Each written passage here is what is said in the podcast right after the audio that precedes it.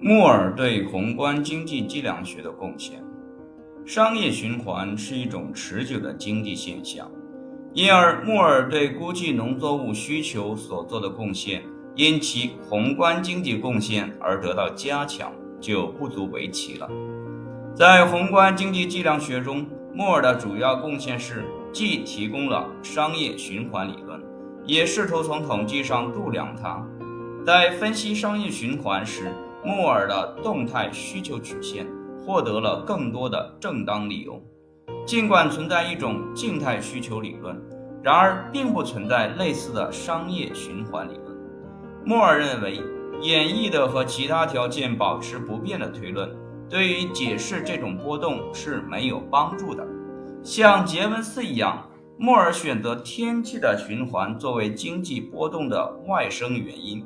他将这一观点与他向上倾斜的生铁需求曲线相结合，作为对商业循环的解释。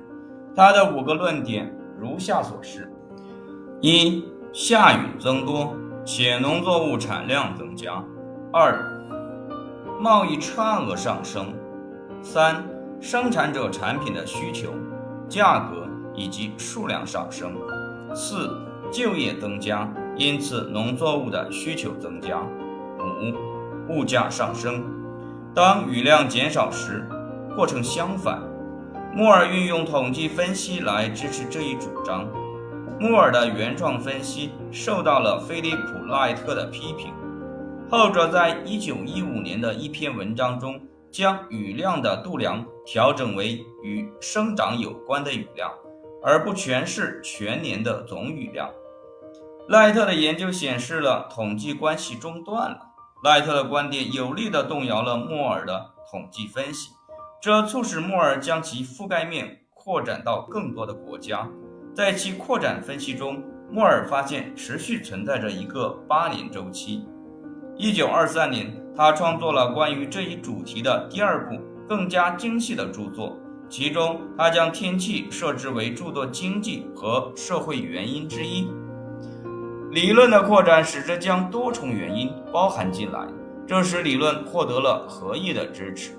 但是，他对天气周期的深入分析强调金星在八年间隔中位于地球与太阳之间，这导致他的理论被冠以“商业循环的金星理论”的称号。莫尔研究商业循环的特定方法没有被其他人所继续。但是，他为后来的经济计量研究提供了一定的基础，并且为制度经济学家的分析奠定了基础。克莱门特·朱格拉、杰文斯与穆尔以一种从本质上来说属于统计的方式处理商业循环分析，他们寻找周期性事件的周期性原因。克莱门特·朱格拉则以一种本质上来说属于历史的方式处理这一问题。尽管朱格拉广泛地运用了统计学，然而他既使用定性的数据，也使用定量的数据来考察每个周期，试图发现周期间的特性。这种方法并不要求一种外部解释，它依赖于明智的经济推论以及对当时历史与制度的仔细分析。因此，杰文斯与莫尔是现代经济计量学的先驱者，克莱门特·朱格拉则是经济数据的制度方法，或者理由更充分地说，是统计方法的先驱者。与现代经济计量分析相比，这种方法过少地强调理论，突出地强调敏感性。